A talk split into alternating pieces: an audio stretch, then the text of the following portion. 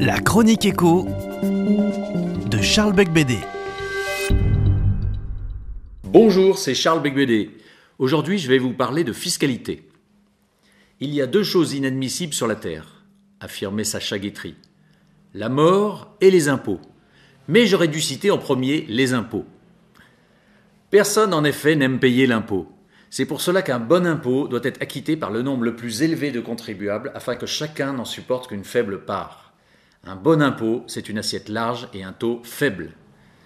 Tout le contraire de l'impôt sur le revenu, payé par moins d'un ménage sur deux et dont 70% des recettes proviennent de 10% des ménages imposés.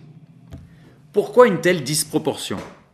Tout simplement parce que l'impôt sur le revenu n'est justement pas proportionnel mais progressif.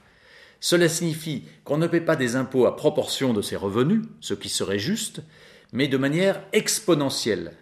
Celui qui gagne deux fois plus que son voisin ne paiera pas deux fois plus d'impôts, mais jusqu'à cinq fois plus. C'est une violation injuste du droit de propriété.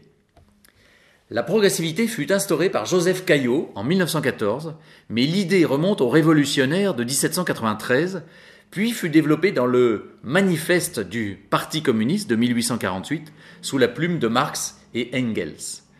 Ces effets délétères se font de plus en plus sentir. Il est donc urgent d'instaurer un impôt proportionnel ou flat tax à taux unique, ni progressif ni dégressif, qui supprimerait du même coup toutes les niches fiscales, hormis le quotient familial et la défiscalisation au profit du monde associatif. Il s'agit ici d'aller beaucoup plus loin que la réformette votée en décembre dernier sur les revenus financiers. Si l'on appliquait ce système à tous les ménages, un taux à 15% suffirait pour que l'État perçoive plus de recettes fiscales qu'aujourd'hui, d'après les études de l'avocat Jean-Philippe Delsol, président de l'IREF, l'Institut de recherche économique et fiscale. En effet, tout le monde paierait l'impôt, y compris les plus riches, qui aujourd'hui parviennent à, à s'y soustraire en bénéficiant des niches fiscales, et de plus, cet impôt se substituerait à tous ceux qui existent actuellement, en particulier la CSG, qui est aujourd'hui le premier impôt direct de France. Ainsi, avec une flat tax à 15%, qui serait réduite à 2% en deçà de 8 000 euros de revenus annuels, on augmenterait les recettes fiscales tout en renforçant considérablement l'attractivité fiscale de la France.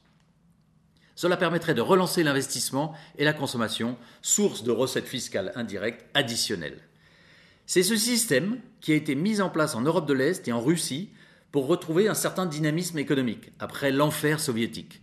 La flat tax existe aujourd'hui dans une quarantaine de pays au monde.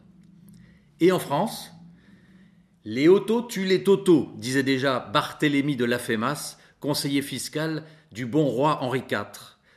Trop d'impôts tuent l'impôt, répète-t-on aujourd'hui avec l'économiste américain Arthur Laffer. Alors à quand une véritable refonte de notre fiscalité? C'est mon souhait le plus cher. Au revoir et à la semaine prochaine.